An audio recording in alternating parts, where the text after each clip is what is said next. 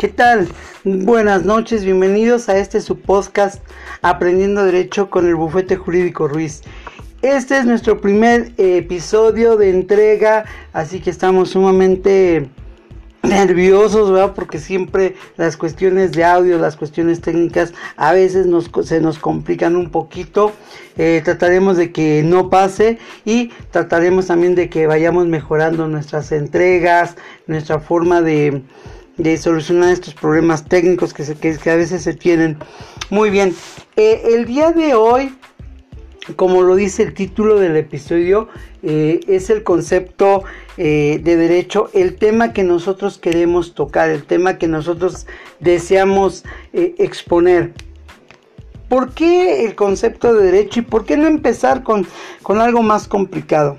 Si recuerdan, en el tráiler del podcast dijimos que esta, este podcast estaba pensado para la sociedad en general, para los estudiantes de derecho, principiantes o, o, ya a punto de titularse, no importaba para litigantes, para gente que ya vive en, el día a día. Y evidentemente recordar estos conceptos para algunos pudiera ser trillado, pero para otros es refrescar lo que, lo que es necesario, ¿no? Las bases, el fundamento, cómo está cimentada nuestra ciencia jurídica, nuestra carrera, dónde está cimentada y cuáles son los conceptos, esos pilares que sostienen a la a esta, a esta carrera. Bien, para empezar a hablar de los conceptos, eh, nos tuvimos, nos tomamos el atrevimiento de tomar conceptos de personajes que uno ya litiga y otro ya se nos adelantó en esta vida. Y voy a empezar a hablar por eh, el, libro de la licenciada Alejandra Barca Mejía, a la cual le mandamos un, un saludo, primero por ser una excelente persona y segundo porque es una docente muy, muy buena docente del eh, Centro Universitario Oriente de México, a las cuales les mandamos un saludo allá todos los estudiantes de Derecho.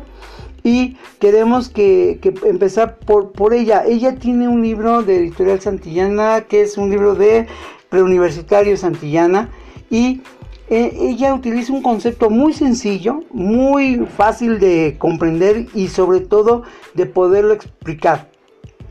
Ella en su libro nos dice que el derecho es el conjunto de normas jurídicas de carácter heterónomo, externo, bilateral, coercitivo que regula la conducta humana.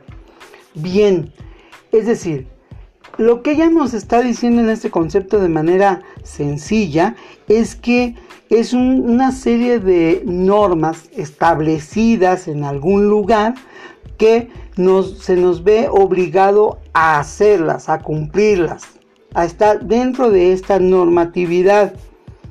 Bilateral porque creo que obviamente ambas partes, alguien tiene la obligación de hacer y el otro de dar.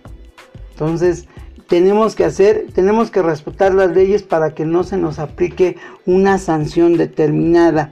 Así de sencillo.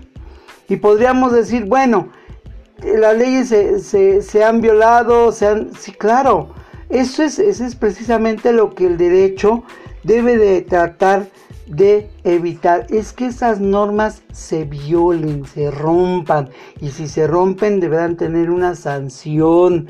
Y dicha sanción debe de ser ejemplar para que no se vuelva a cometer esa infracción. No estoy hablando ni queremos hablar primero todavía de delitos o cosas así. No, no, estamos hablando. Tú quieres hacer un, una compraventa, bueno, pues vas a tener que cumplir con ciertos requisitos legales para poder hacer dicha compraventa. Así de fácil.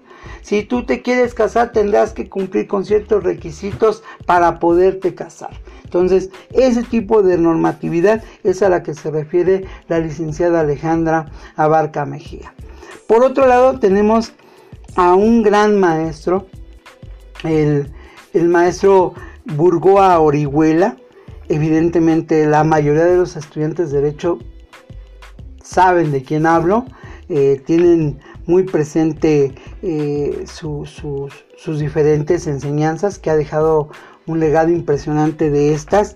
Él en un libro muy pequeño, que tuvimos el gusto de, leer completo y que, además o nos causó una, una muy buena, una impresión muy buena por las fases que, las facetas que nos enseña de, la, de los licenciados en Derecho, que es el jurista y el simulador del derecho. Él utiliza un concepto en el que dice que considera al derecho es como un orden normativo jerarquizado y que este orden normativo es la estructura formal de toda sociedad. ¿Por qué habla de jerarquizado? ¿Por qué esa palabra? Y es algo muy sencillo. Yo quisiera poner un ejemplo. Cuando nosotros estamos trabajando en algún lugar, alguna empresa, siempre vamos a tener eh, a un jefe o algo que nos dicta lo que podemos hacer o no hacer.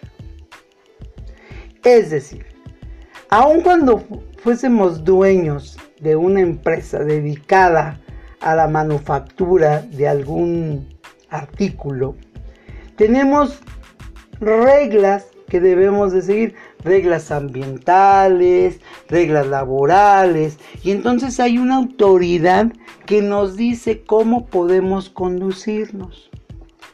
De igual manera las leyes emanadas tienen que cumplir con características que están dispuestas en nuestra Carta Magna, la Constitución Política de los Estados Unidos Mexicanos y tratados en los que nuestro país está suscrito. ¿Qué quiero decir? Que no hay ninguna ley que vaya por encima de la Constitución Política de los Estados Unidos Mexicanos al menos leyes dentro de nuestro país. Recuerden que además de que estoy hablando que estamos dentro de este país, estamos hablando de derecho mexicano, si me dicen que sí hay leyes para las relaciones entre los países, claro que sí. Cada país tiene sus propias leyes, leyes que ejecutan en el interior del país. Por eso es que es importantísimo conocer el concepto de derecho, pero además conocer nuestra constitución, la cual será el próximo, eh, la próxima entrega, que serán lo que son la ciencia jurídica como parte de las ciencias sociales y la organización, la estructura de la constitución política de los Estados Unidos mexicanos. Se empieza a hacer los temas más grandes. Bien, Teniendo en claro en esto, entonces podemos decir que la constitución es nuestra máxima ley y de ahí van a emanar una serie de lineamientos jurídicos que organizan y regulan ciertas acciones por parte de autoridades y de los mismos ciudadanos. Aquí es donde entra lo que muchos autores dicen que ya no debería existir, que es la pirámide de Kelsen. Nosotros, o al menos en lo personal, yo difiero de esto. La pirámide de Kelsen es una de las mejores formas de entender el concepto de la jerarquización de las leyes. Por consiguiente, ella nos determina cómo va esa jerarquía de arriba hacia abajo y que entonces podemos entenderla porque la, la constitución de manera más visual, porque podemos darnos cuenta que la constitución está por encima de todo esto. Y es aquí donde debemos de aclarar para todos y cada uno de nuestros oyentes que aun cuando sabemos que existen, por ejemplo, eh, artículos que determinan que no podemos no podemos ser molestados en nuestra casa, ¿verdad? Nuestro hogar o auto, pertenencias. Sí podemos tener en un momento determinado situaciones en las que, pues con la pena, ¿no? Cometiste una falta y aun cuando tú estés en tu casa, pues te vas a ser sancionado. ¿Por qué? Porque también hay reglamentos, eh, ordenanzas municipales, por ejemplo, que dicen que si tú tiras basura vas a tener una multa de 8 mil pesos. ¿No? Entonces, tú tienes que cumplirlo. Y aunque te moleste, porque afecta a tu patrimonio, pues sí, pero tú cometiste una, una falta y vas a tener una sanción de tipo, eh, de, tipo económico. Punto, se acabó. Y eso lo debemos de entender. Es decir, si bien es cierto que la, Constitución es nuestra máxima ley, también hay ordenanzas que están debajo de esta, pero que que en un momento determinado nos obligan a seguir ciertas, eh, ciertas acciones o conductas que no alteren la seguridad social. Dos palabras fundamentales que acaban de aparecer, la seguridad social. ¿Por qué se hacen las leyes? Las leyes están pensadas para, para, este efecto, es decir, su objetivo primario es darnos seguridad social. Es que entre los habitantes de esta sociedad, de este país, tengamos esa certeza de que lo que estamos haciendo no afecta a terceros. Punto. Sencillo y rápido. Entonces, si nosotros cometemos errores, eh, pues, y afectamos a terceros, pues vamos a tener por ahí un pequeño problemilla. Aquí también vendrían muchas preguntas por parte de nuestros oyentes porque dirán, es que hay quien comete faltas y no se le sanciona. ¿Es cierto? Pero entonces ahí no es culpa de quien la comete, sino de quien la debería de sancionar, que hizo caso omiso y que no sancionó como debería de ser. Eso lo vamos a ver más adelante. Hay casos muy específicos, muy interesantes, en los que diríamos, bueno, tú quieres hacer esto, pero vas con quien no debes, ¿no? Él no es la persona eh, ni la autoridad correcta para lo que tú me estás pidiendo. Y ahí es donde entrarían muchas situaciones eh, que nos pasan en nuestra vida diaria, en nuestra sociedad día a día. Bien, al continuar con esto queríamos también en la parte donde, de dónde vienen las leyes, ¿no? De dónde nacen estas leyes. Bueno, nosotros tenemos como estudiantes de derecho y como docentes del mismo, tenemos que, hablar sobre las famosas fuentes del derecho. Estas donde emana, ¿verdad? De donde emana precisamente nuestras leyes.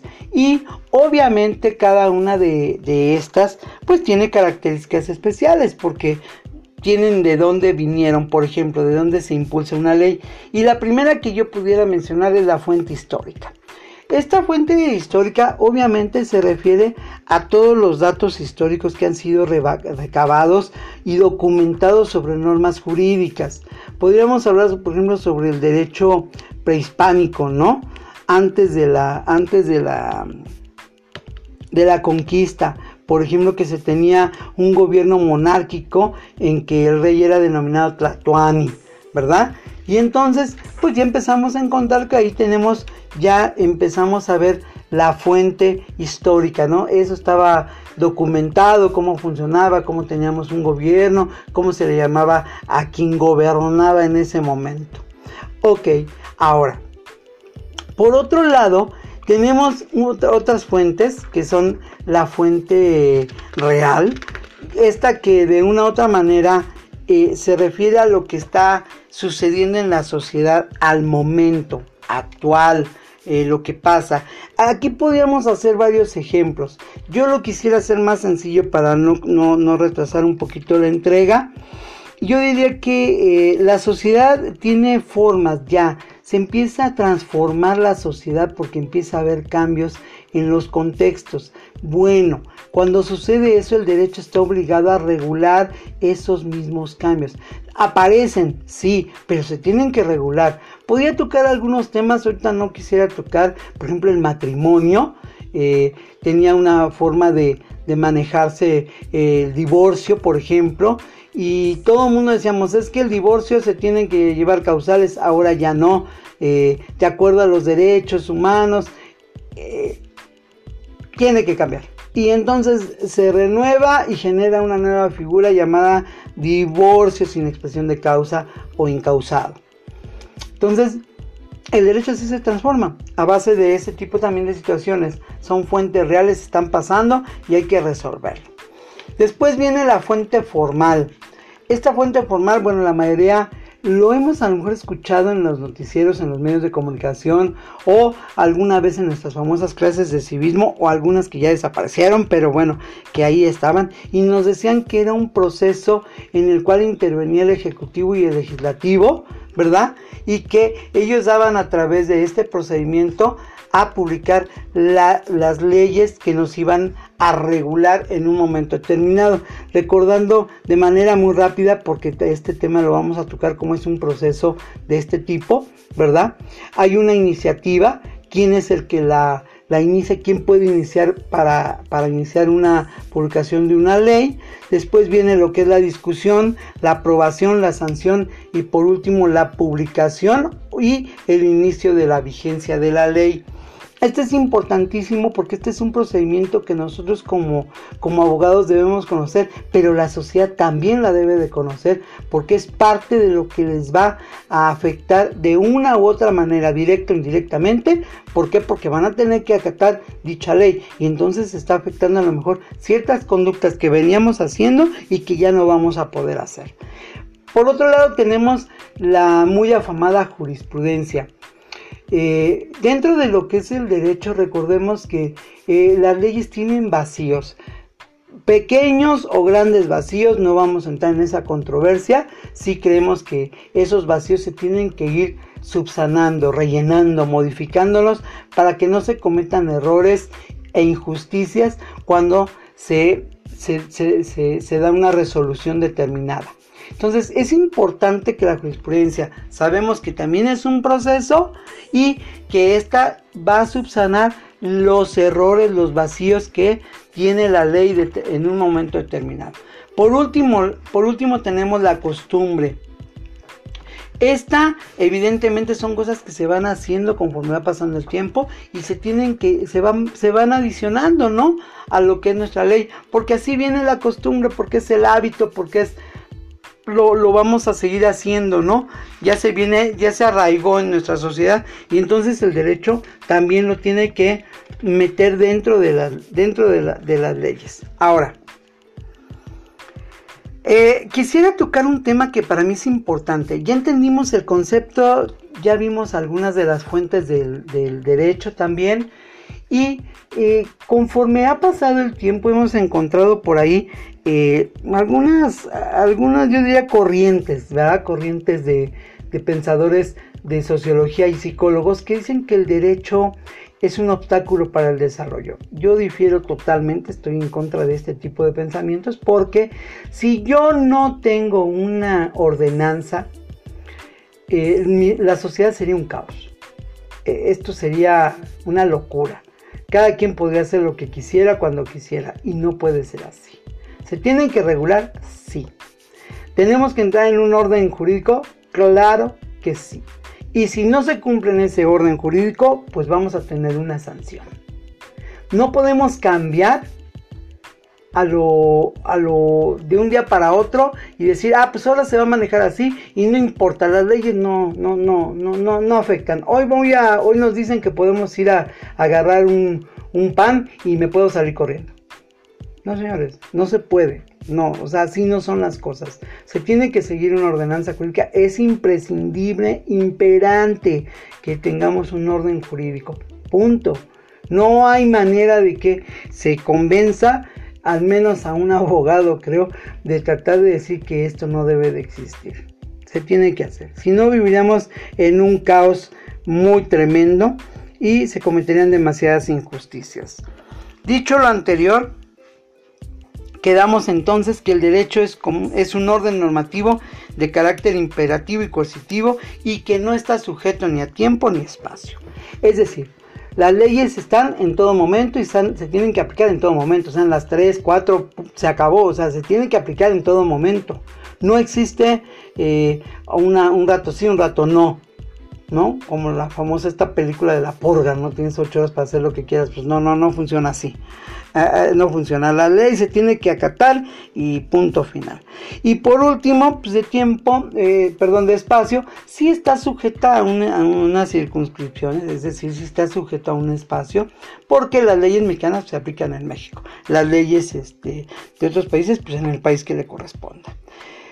Y, obviamente, pues sí, sí, sí tendría que cambiar. Recordemos que el derecho se tiene que transformar, el derecho tiene que cambiar, va en proceso, se, está cambiando y así va a ser.